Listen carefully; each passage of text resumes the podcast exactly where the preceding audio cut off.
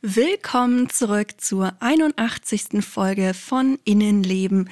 Ich freue mich, dass ihr auch heute wieder mit dabei seid. Bitte entschuldigt meine leider, wie man hört, immer noch angeschlagene Stimme. Ich war über Weihnachten und Neujahr krank und erhole mich leider nur langsam.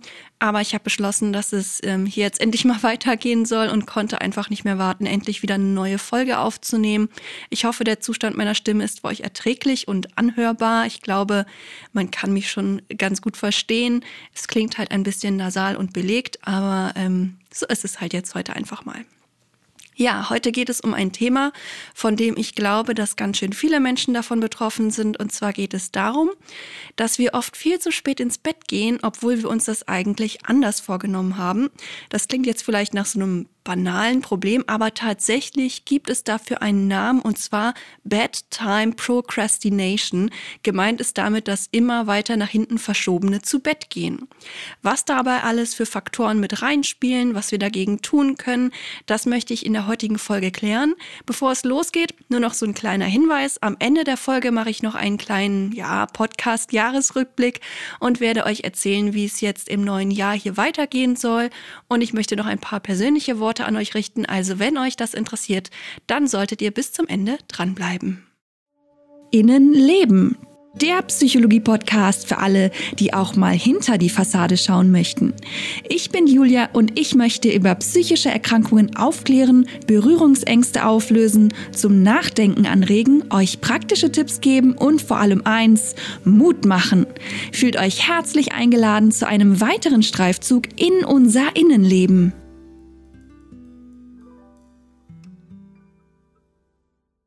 Natürlich weiß ich nicht, wie es euch geht, aber ich habe eigentlich schon so eine relativ feste Zeit, zu der ich immer abends ins Bett gehe. Und meistens halte ich die auch ein. Klar, manchmal wird es auch mal was später, aber meistens hat das dann einen Grund. Entweder bin ich noch länger irgendwo unterwegs gewesen, vielleicht habe ich jemanden besucht, war im Kino oder es ist mir an diesem Tag einfach auch nicht so wichtig, wie üblich recht früh ins Bett zu gehen. In der letzten Zeit kam es auch hier und da schon mal vor, dass ich mir vor dem Schlafengehen noch so ein lustiges Video oder irgendwas auf Instagram anschauen wollte. Und wie das eben so ist, vergeht die Zeit dabei ja oft schneller, als wir glauben. Manchmal schaue ich dann auf die Uhr und denke mir, hoch, so lange wollte ich gar nicht Videos schauen. Ich lasse es dann mal für heute. Und damit hat sich für mich die Sache dann auch meistens erledigt. Denn meistens schaue ich mir sowieso nur noch mal was vor dem Schlafen an, wenn ich auch wirklich noch Zeit dafür habe und nicht schon äh, ja, dringend schlafen gehen müsste, weil die Zeit für mich soweit schon fortgeschritten ist. Allerdings scheint das nicht jedem so zu gehen. Aus meinem Freundes- und Bekanntenkreis bekomme ich immer wieder mit, dass viele Menschen bis spät in die Nacht oder in den Abend hinein noch vor dem PC, der Konsole, dem Laptop oder dem Smartphone hängen und dadurch viel zu spät im Bett waren. Das Ergebnis ist dann häufig Müdigkeit und Erschöpfung am nächsten Tag. Und das nur weil man eben noch mal kurz schauen wollte, was jemand bei Instagram so gepostet hat oder weil man eine Nachricht verschickt. Ähm, was bei Twitter oder sonst wo posten wollte. Dabei ist das meistens ja gar nicht so wichtig, meistens können wir all das, was wir da eben abends vor dem Schlafengehen nochmal so eben schnell machen, eigentlich auch noch am nächsten Tag machen, weil es eigentlich nicht so wichtig ist. Zuerst dachte ich, dass das mal wieder so ein typisches Smartphone-Phänomen ist und nur wieder an den bösen Algorithmen liegt, die uns immer weiter scrollen oder klicken lassen. Aber dann habe ich etwas weiter gedacht und mir ist aufgefallen, dass man auch wegen einem Film, einer Serie oder einem fesselnden Buch zu spät schlafen gehen könnte oder weil man noch nicht genug Schritte am Tag gemacht hat oder genug Sport im Allgemeinen. Tatsächlich kann uns alles Mögliche vom Schlafen abhalten. Bestimmt ist es oft etwas, das mit technischen Geräten zu tun hat, aber es muss eben nicht genau das sein. Auffällig finde ich aber, dass das, was wir da tun, oft eben gar nicht so wichtig ist. Statt uns vernünftig und selbstfürsorglich zu verhalten, schlagen wir uns, wie ich finde, immer wieder wegen unwichtigen Dingen die Nächte um die Ohren. Aber warum ist das eigentlich so? Ich selbst habe damit zwar eher weniger Probleme, bekomme aber eben immer wieder mit, dass dieses Verhalten sehr weit verbreitet ist, sich viele Menschen darüber ärgern, es aber trotzdem irgendwie nicht ändern. Und das finde ich total schade. Und genau deshalb wollte ich mir das Thema mal genauer anschauen. Ich dachte mir so, hm, da muss man noch was tun können, wenn man vielleicht sogar ähm, schon unter Schlafmangel leidet oder andere Tätigkeiten darunter leiden, dass man immer zu spät schläft, dann sollte es doch eigentlich nicht so schwer sein, das zu verändern. Ich halte meine Schlafenszeit ja meistens auch ganz gut ein oder bin ich vielleicht auch zu strikt und zu strukturiert? Was steckt eben eigentlich dahinter? Eigentlich kennen wir ja schon von Kindern so den Satz, nur noch fünf Minuten, ich will noch nicht schlafen und so. Aber denen sind vielleicht auch die Konsequenzen nicht so bewusst wie uns Erwachsenen. Als vernünftige Erwachsene müssten wir das doch eigentlich endlich mal im Griff haben, oder nicht? Wie gesagt, mich hat das Ganze beschäftigt, also habe ich mich mal in das Thema eingelesen und war überrascht, dass es in der Forschung sogar schon diesen Begriff Bedtime Procrastination dafür gibt.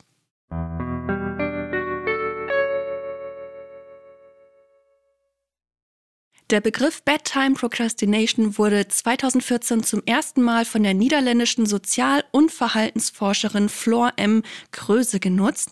Inzwischen wird diese Bezeichnung auch in der Fachliteratur verwendet und bezeichnet ein ganz bestimmtes Verhalten, bei dem das Einschlafen aktiv verzögert wird, es dafür aber keinen wichtigen Grund gibt und sich die Betroffenen darüber bewusst sind, dass ihr Verhalten negative Folgen haben kann. Das sind quasi so die drei Kriterien, die vorhanden sein müssten.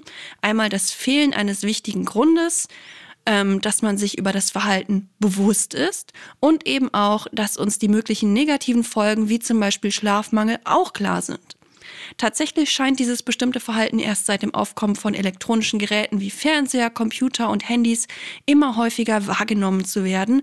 Die Erklärung dafür könnte sein, dass diese Geräte mit ihrem großen Unterhaltungswert stark dazu beigetragen haben könnten, dass viele Menschen sich lieber unterhalten lassen, statt eben schlafen zu gehen. Wie häufig Bedtime Procrastination aber tatsächlich ist, darüber gibt es noch keine aussagekräftigen Studien. Ein paar Befragungen legen aber schon nahe, dass das Ganze auch in anderen Ländern keine Seltenheit darstellt. Und ich muss sagen, es würde mich auch nicht wundern, wenn das Ganze auch hier mit Medienkonsum in Zusammenhang steht. Eine Umfrage der Techniker Krankenkasse hat 2017 schon ergeben, dass der Medienkonsum am Abend der am häufigsten genannte Grund für ein spätes Zubettgehen ist. Und ehrlich gesagt, mich wundert das nicht, gerade mit all den Streaming-Anbietern und der Werbung dafür, die wir überall so mitbekommen. Inzwischen ist man ja schon fast sozial ausgegrenzt, wenn man Game of Thrones oder Breaking Bad oder sowas nicht gesehen hat. Serien und Filme gehören irgendwie zum Alltag dazu, sind häufig Gesprächsthema und generell ist das Ganze ja auch erstmal unproblematisch problematisch. Wobei, manche von euch wissen es ja vielleicht schon von ähm, ein paar meiner anderen Podcast-Folgen, wo ich das vielleicht hier und da mal erwähnt habe. Ich persönlich bin selbst ohne Fernseher aufgewachsen also in einem Haushalt aufgewachsen, wo es gar keinen Fernseher und auch viele andere technische Geräte nicht gab und konnte daher schon in meiner Kindergarten- und Schulzeit nicht mitreden, wenn es um Filme, Serien oder Fernsehshows ging. Und das hat mich zusammen mit fehlenden Markenklamotten und solchen Dingen schnell uninteressant und auch weniger gesellschaftstauglich gemacht. Im Grunde habe ich also selbst miterlebt, wozu es führen kann, wenn man von diesem Teil der gesellschaftlichen Interessen ausgeschlossen ist. Dabei war damals scheinbar weniger relevant, dass ich beim Thema Hörspiele gut hätte mitreden können, aber das zählte wohl damals nicht. Pech für mich.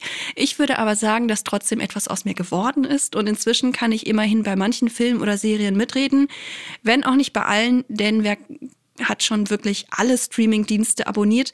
Aber gerade wenn es so aus, um, um Sachen aus der Kindheit geht, stehe ich manchmal ganz schön, ähm, ja, peinlich berührt oder verwirrt da, wenn jemand mir von irgendeiner tollen Kinderserie irgendwas erzählen möchte, die ich halt einfach nie gesehen habe, weil das einfach kein Teil meines Lebens war in meiner Kindheit. Und ähm, ja, da entstehen manchmal ganz schön seltsame Situationen. Ähm, ja, wie ihr euch vielleicht denken könnt, sehe ich diese Form des Medienkonsums also durchaus hier und da so ein bisschen kritisch, gerade wenn man Leute ausschließt, die da irgendwie keinen Zugang zu haben.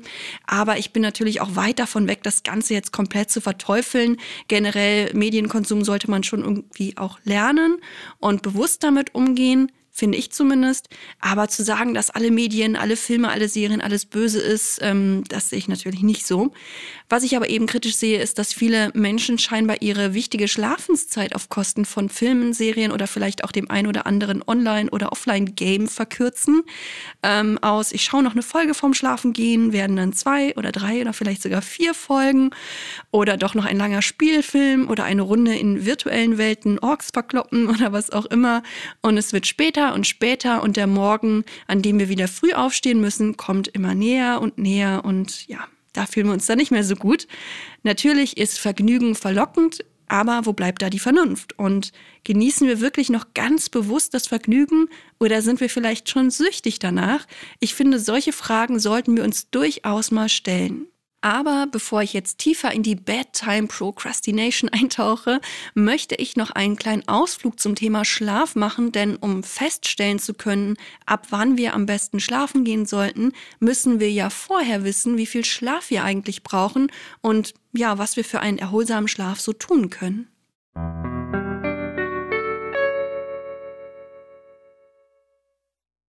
Da ich erst in Folge 67 ausführlich über den Schlaf und auch das Träumen gesprochen habe, möchte ich mich an dieser Stelle schon etwas kürzer halten und nur so einen kleinen Überblick über unseren Schlaf und vor allem auch die Dauer unseres Schlafs geben.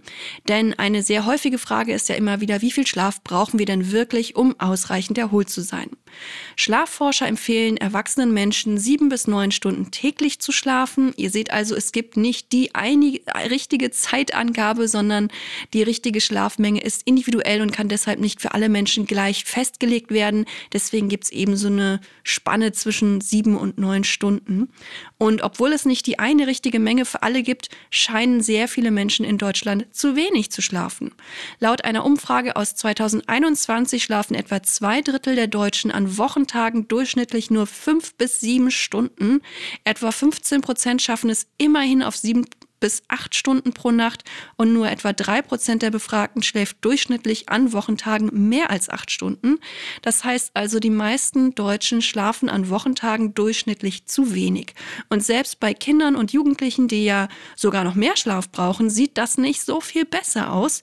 Die Stiftung Kindergesundheit erklärte erst im März 2022, dass jeder achte der 12- bis 17-Jährigen unter chronischem Schlafmangel leidet. Aber warum ist das so? Haben wir zu viel zu tun? Arbeiten wir zu viel oder packen wir uns den Alltag zu voll? Oder sitzen wir tatsächlich einfach zu viel vor der Glotze rum? Natürlich sind die Gründe für einen Schlafmangel sehr, sehr vielfältig und individuell. Ein großer Punkt sind zum Beispiel Schlafstörungen. Diese wiederum können natürlich auch wieder viele Gründe haben. Zum Beispiel haben viele Menschen, die von psychischen Erkrankungen betroffen sind, Schlafstörungen. Das können Einschlafstörungen sein, also wenn man ewig im Bett liegt und eben nicht einschlafen kann, oder Durchschlafstörungen, weil man immer wieder aufwacht, oder auch dieses frühmorgendliche Erwachen, was viele Menschen mit einer Depression haben, dass sie eben um vier oder fünf Uhr morgens aufwachen und nicht mehr einschlafen können und da liegen überlegen und vielleicht auch grübeln. Typischerweise ähm, betrifft das viele Menschen äh, eben mit diesen Schlafstörungen, egal welche Form jetzt, die von einer be äh, posttraumatischen Belastungsstörung oder eben von Depressionen betroffen sind.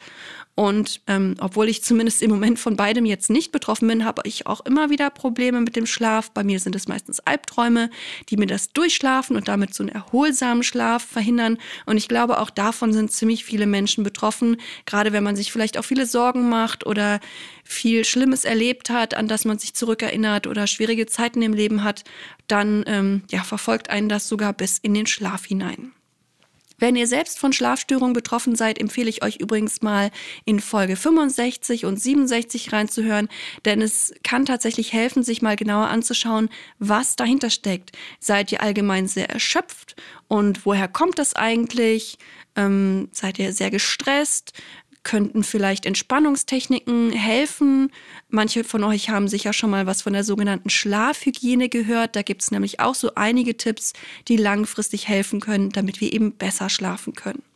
Damit will ich natürlich auf keinen Fall sagen, dass Schlafstörungen immer einfach zu beheben sind oder immer einen psychologischen Hintergrund haben. Das Ganze ist natürlich sehr individuell und sollte auch auf jeden Fall ernst genommen werden. Ich finde, es sollte uns eigentlich schon in der Schule ein gesunder Umgang mit dem Schlafen und ja auch so gewisse Entspannungstechniken sollten uns beigebracht werden. Aber da das meistens versäumt wird, lohnt es sich, das Ganze einfach jetzt nachzuholen. Sollte das allerdings nichts bringen oder nicht genug bringen, ja, finde ich es sehr wichtig, das von einem Arzt oder einer Ärztin abklären zu lassen oder wenn man vielleicht sowieso schon in Behandlung ist, auch mit dem Therapeuten oder der Psychiaterin darüber zu sprechen. Ein erholsamer Schlaf ist wirklich sehr, sehr wichtig, auch wenn man das gerne mal so ein bisschen abtut. Wenn wir langfristig zu wenig schlafen, kann das laut Studien eine Depression, aber auch Herz-Kreislauf-Erkrankungen oder Diabetes begünstigen. Schon so ein geringer Schlafmangel scheint unserem Immunsystem auch sehr zu schaden. Außerdem verschlechtert zu wenig Schlaf auch die Selbstregulierung, was dann tatsächlich zu so einem Teufelskreis führen kann. Wenn man sich selber schlecht regulieren kann, dann kompensiert man vielleicht erst recht, indem man viel vom Fernseher sitzt und Filme und Serien schaut oder ähm, exzessiv Online-Games spielt und dann schläft man immer weniger und kann sich noch schlechter regulieren und ähm, fährt dann vielleicht auch Vermeidungsstrategien. Also ähm, das kann wirklich sehr unschön sein. Es gibt also viele Gründe, die dafür sprechen, dass wir eben ja, uns Gedanken machen, wie wir es hinkriegen, einen ausreichend Schlaf zu bekommen und auch einen erholsamen Schlaf zu bekommen. Und genau deswegen finde ich es auch wichtig, sich das Thema Bedtime Procrastination anzuschauen. Denn hier können wir selbst dafür sorgen, dass wir durch einen anderen Umgang mit dem zu Bett gehen wieder mehr Schlaf und dadurch eben auch mehr Erholung bekommen, was wiederum unsere Gesundheit positiv beeinflusst.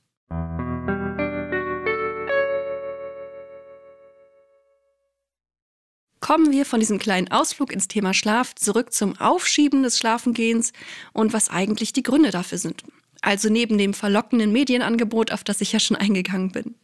Laut ersten Untersuchungen hängt das Phänomen der Bedtime Procrastination mit unserer individuellen Persönlichkeit zusammen und ein besonders wichtiger Persönlichkeitsfaktor ist hier die Selbstregulation und Selbstkontrolle. Menschen, die sich selbst eher schlecht regulieren können, berichten auch häufiger davon, dass sie ihre Schlafenszeit aufschieben und nicht nur das, sie neigen generell dazu, Dinge aufzuschieben, also zu prokrastinieren. Also Prokrastination habt ihr sicher schon mal gehört als Aufschieberitis, also eben diese Eigenschaft, dass wir, ach ja, das können wir morgen noch machen oder mache ich später und so verschiebt man Dinge, die vielleicht eigentlich wichtig sind, immer weiter nach hinten. Einfach gesprochen könnte man also sagen, Menschen, die eher weniger selbstdiszipliniert sind, neigen auch dazu, Dinge aufzuschieben und haben eher Schwierigkeiten damit, etwas, das Spaß macht, zugunsten einer anderen Sache zu beenden. Wenn wir Freude daran haben, eine Serie am Abend zu schauen, wird es uns schwerer fallen, nur eine Folge zu schauen, um pünktlich ins Bett zu kommen, ähm, wenn wir generell eher undiszipliniert sind. Wie bei der typischen Prokrastination, bei der wir vielleicht lästige Hausarbeiten, das Lernen für die nächste Prüfung oder das Schreiben einer Bachelorarbeit aufschieben und stattdessen noch ja, durch Instagram scrollen oder so, schieben wir bei der Bedtime Procrastination eben das nervige früher ins Bett gehen auf, um noch etwas länger Spaß zu haben. Und das, obwohl wir uns sogar fest vorgenommen haben, auf unsere Gesundheit und auch unseren Schlaf zu achten, weil wir ja eigentlich wissen, was gut für uns ist.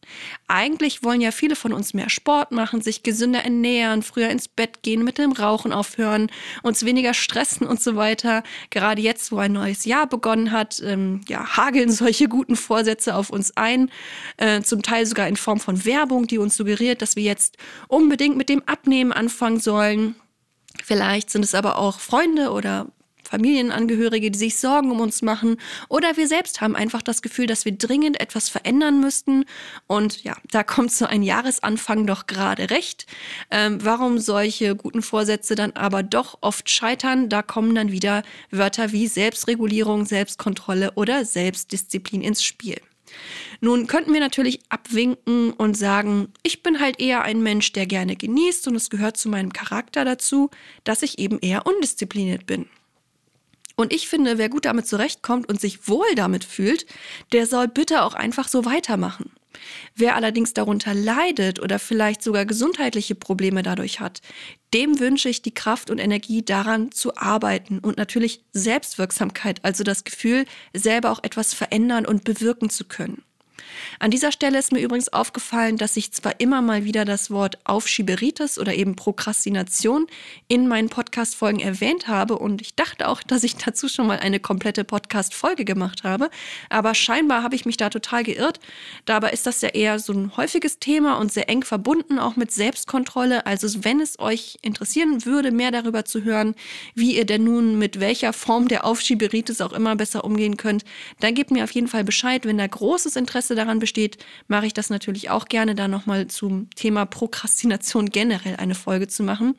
Äh, an dieser Stelle würde das halt schon so ein bisschen den Rahmen sprengen, denn es gibt noch einiges zu sagen zur Schlafaufschieberitis.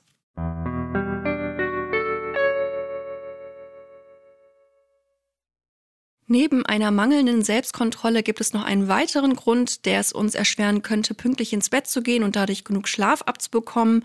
Manche Forschende nehmen an, dass auch unser Chronotyp eine Rolle dabei spielt, wie gut wir für ausreichend Schlaf sorgen können. Mit Chronotyp ist einfach ausgedrückt gemeint, ob wir eher ein Morgenmensch, ein Abendmensch oder eine Mischung aus beidem sind. Schlafmediziner können anhand von Fragebögen, Körpertemperatur, Melatonin und Cortisolspiegel feststellen, wie unsere sogenannte innere Uhr tickt und zu welchem dieser drei Chronotypen wir gehören. Inzwischen wurde sogar an der Berliner Charité ein Bluttest entwickelt, der es uns noch mehr vereinfachen soll, herauszufinden, wie genau unsere innere Uhr tickt. Das ist nämlich nicht nur wichtig für unseren Tag-Nacht-Rhythmus, sondern kann auch wichtig sein, wenn es darum geht, wann wir am besten welche Medikamente einnehmen sollen, um ihre Wirkung und Verträglichkeit zu verbessern. Meistens wissen wir aber eigentlich selbst schon so ein bisschen, zu welchem Typ wir eher tendieren. Und viele Menschen, die eben eher zum Abendtyp gehören, beschweren sich darüber, dass viele Jobs viel zu früh anfangen, was eben nicht zu ihrem Rhythmus passt. Menschen, die eher spät aufstehen und am Abend noch länger aktiv sind, haben oft Schwierigkeiten, früh ins Bett zu gehen, weil sie einfach noch nicht müde sind. Dieser Faktor könnte auch bei der Bedtime Procrastination eine Rolle spielen. Die Theorien, ja, die gehen hier allerdings in so verschiedene Richtungen. Manche Forschenden sehen die Gründe für dieses Phänomen eher in der fehlenden Selbstregulation und andere eben eher im Chronotyp, der eher spät ins Bett geht. Ich persönlich finde, dass je nach Person vielleicht mehr das eine oder das andere eine Rolle spielt. Immerhin muss das eine das andere ja auch nicht komplett ausschließen und Menschen sind eben sehr individuell. Was übrigens wahrscheinlich keine Rolle dabei spielt, ob wir Schwierigkeiten damit haben, früh ins Bett zu gehen oder eher nicht, ist unser Wohnort, unser Bildungsniveau und ob wir alleine oder mit jemandem zusammenleben. Scheinbar gibt es aber eine Tendenz, dass Frauen häufiger als Männer und Studierende häufiger als Nichtstudierende ihren Schlaf aufschieben, obwohl sie eigentlich früher ins Bett gehen wollten.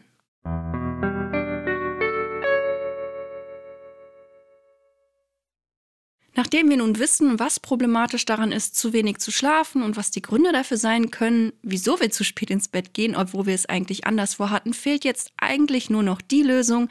Also was können wir tun, damit wir eben nicht zu spät ins Bett gehen? Einen ersten Schritt haben wir tatsächlich schon damit getan, indem wir uns mit diesem Thema überhaupt erst einmal bewusst auseinandergesetzt haben und uns vor Augen geführt haben, wie wichtig ausreichend Schlaf eigentlich ist. Ganz nach dem Motto, Einsicht ist der erste Schritt zur Besserung. Natürlich muss diese Einsicht aber auch auf fruchtbaren Boden fallen und nicht nach einem Tag wieder in Vergessenheit geraten.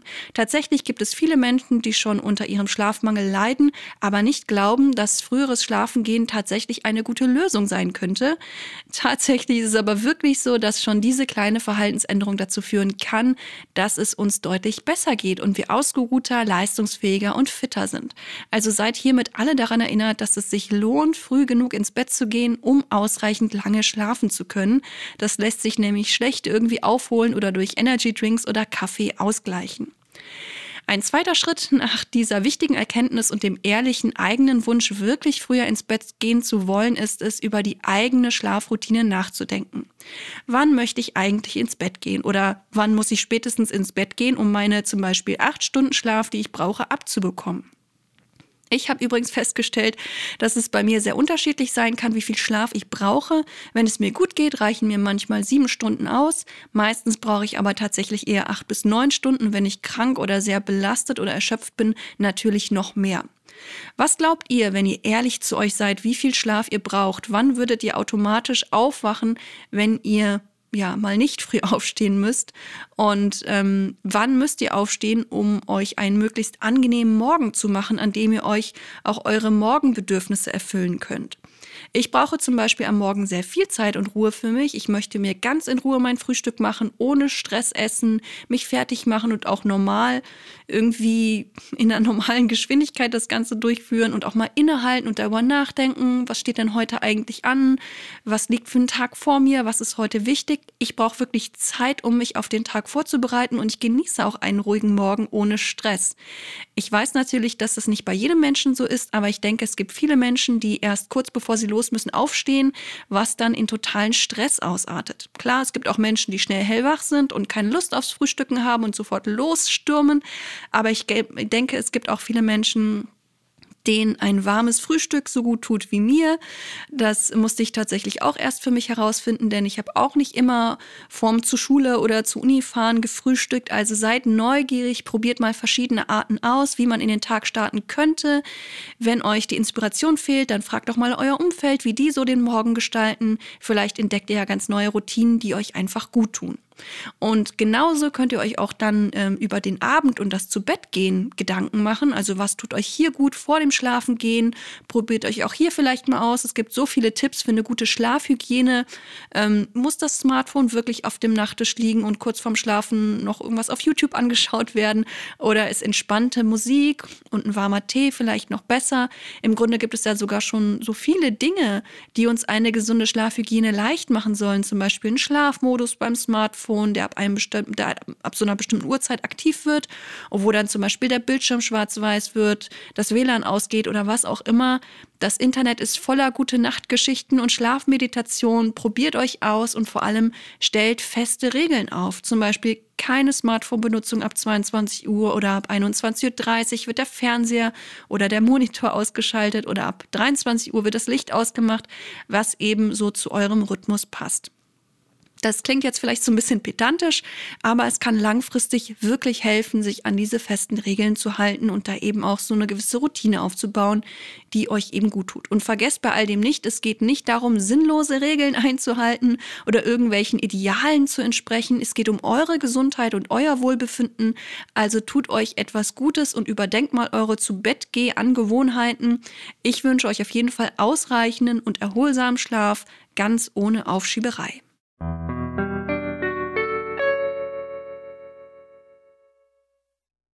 So, ihr Lieben, das war es auch schon fast wieder für heute. Ich hoffe, ihr konntet meine Stimme ertragen und ich hoffe, ich konnte mit dieser Folge ein bisschen der Frage auf den Grund gehen, wieso viele von uns denn immer zu spät im Bett sind und warum das eigentlich problematisch ist. Und ich hoffe, dass, wenn ihr selbst davon betroffen seid, ihr jetzt ein paar Ideen bekommen habt, warum es sinnvoll ist, etwas dagegen zu tun und natürlich auch, was ihr tun könnt.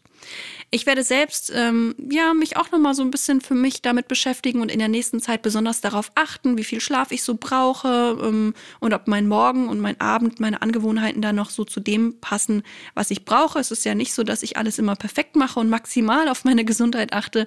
Auch bei mir gehen manchmal wichtige Themen unter, aber wir sind ja alle hier, um zu lernen und ich hoffe, ich konnte euch ähm, ja ein bisschen die Lust aufs Lernen hinterfragen und natürlich auch verändern äh, mit auf den Weg geben. Wenn ihr weitere Infos zum Podcast haben wollt, findet ihr mich nach wie vor und auf Instagram unter innenleben.podcast, genau. Und ihr könnt mir natürlich auch eine Mail schreiben an innenlebenpodcast.gmx.de. Bitte seid nur geduldig mit mir. In der Regel antworte ich immer. Es kann nur ein Weilchen dauern oder auch ein bisschen länger. So, und wie versprochen kommt jetzt noch der kurze Podcast-Jahresrückblick und meine persönlichen Gedanken dazu. Also das vergangene Jahr war für mich beruflich, aber auch privat ziemlich herausfordernd und ich würde mal sagen ein wilder Ritt. Ich habe einen neuen Job angefangen, musste mich einarbeiten, habe noch dazu eine Zusatzausbildung angefangen, die mehr Zeit in Anspruch nahm als geplant und dann kamen noch immer mehr Sachen obendrauf. Ähm, ich habe eine neue Wohnung gefunden, die aber erstmal renoviert werden musste. Dann bin ich umgezogen und es gab noch einige andere private Veränderungen, auf die ich hier jetzt nicht eingehen möchte, weil sie doch sehr persönlich sind. Es war auf jeden Fall kein leichtes Jahr. Gefühlt hatte ich kaum was vom Sommer, obwohl mir diese Jahreszeit und das Draußensein so wichtig ist. Ich hatte auf jeden Fall viele Möglichkeiten, mich in Stressbewältigung, Zeitmanagement und Emotionsregulation zu üben, aber auch im Nein sagen, abgrenzen und für meine Bedürfnisse einstehen. Und irgendwie habt ihr mich bei all dem begleitet, obwohl ich gar nicht so viele Podcast-Folgen veröffentlicht habe. Trotzdem haben mich viele wirklich liebe Nachrichten erreicht, die mich immer wieder motiviert haben, trotz allem allem diesen Podcast weiterzumachen. Laut meinem Spotify-Jahresrückblick war mein Podcast unter den 1% der am häufigsten geteilten Podcasts weltweit. Ich kann das ehrlich gesagt gar nicht glauben, weil im Vergleich zu den großen Podcasts ist mein Podcast wirklich klein und doch eher unbekannter. Ich mache das Ganze hier auch nur alleine und habe keinen äh, Sender oder Sponsor oder irgendwas im Rücken. Deswegen bedeutet es mir wirklich unglaublich viel, dass ihr den Podcast so fleißig weiterempfehlt, darüber sprecht, ihn verlinkt, mit mir bei Instagram interagiert, ihn so positiv positiv auch bewertet. Also ein riesen, riesengroßes Dankeschön an dieser Stelle an euch. Das bedeutet mir sehr, sehr viel, denn dieser Podcast ist und bleibt ein Herzensprojekt. Ich möchte damit nach wie vor Infos weitergeben, über psychische Erkrankungen aufklären und Vorurteile abbauen. Natürlich möchte ich damit viele Menschen erreichen, aber eben nicht, um Geld zu verdienen, denn im Moment verdiene ich keinen Cent mit dem Podcast, sondern um auf wichtige Themen aufmerksam zu machen. Ich bin echt sehr darüber verwundert, dass 98 Prozent der Menschen, die den Podcast hören, mich in 2022 erst entdeckt haben. In dem Jahr, wo ich am wenigsten neue Folgen gemacht habe, weil ich einfach zu wenig Zeit und Energie hatte. Und ich bin echt froh, dass ich nicht, wie schon häufiger gedacht, zwischendurch aufgegeben oder alles hingeschmissen habe. Also ich danke euch von Herzen, dass ihr hier seid und mich unterstützt. Und falls ihr mir ein Geschenk machen wollt, dann empfehlt meinen Podcast äh, so weiter, wie ihr das bisher ja auch schon ähm, in, zum großen Teil gemacht habt. Ähm, teilt die Folgen, die euch gefallen, bewertet den Podcast positiv. Das geht zum Beispiel bei Spotify, da kann man eine Bewertung abgeben. Abonniert ihn auf der Plattform, wo ihr zuhört und folgt mir bei Instagram, wenn ihr darauf Lust habt. Ja, ich wäre nicht hier, wenn ihr nicht da wärt. Also vielen, vielen Dank für euer Zuhören und Teilen und Beteiligen. Und ja, ich hoffe, dass ich in diesem Jahr ein paar Folgen mehr produzieren kann als im letzten Jahr. Ich denke, ich werde mehr Zeit und Ruhe und Energie dafür haben. Ich habe auch eigentlich schon ein paar ähm, Interviews geplant, die ich unbedingt schon seit einer Weile machen wollte, aber nie die Zeit hatte. Also ihr dürft gespannt sein. Es wird auf jeden Fall ein bisschen mehr kommen in diesem Jahr. Ich wünsche euch eine angenehme Zeit und natürlich alles Gute für das neue Jahr.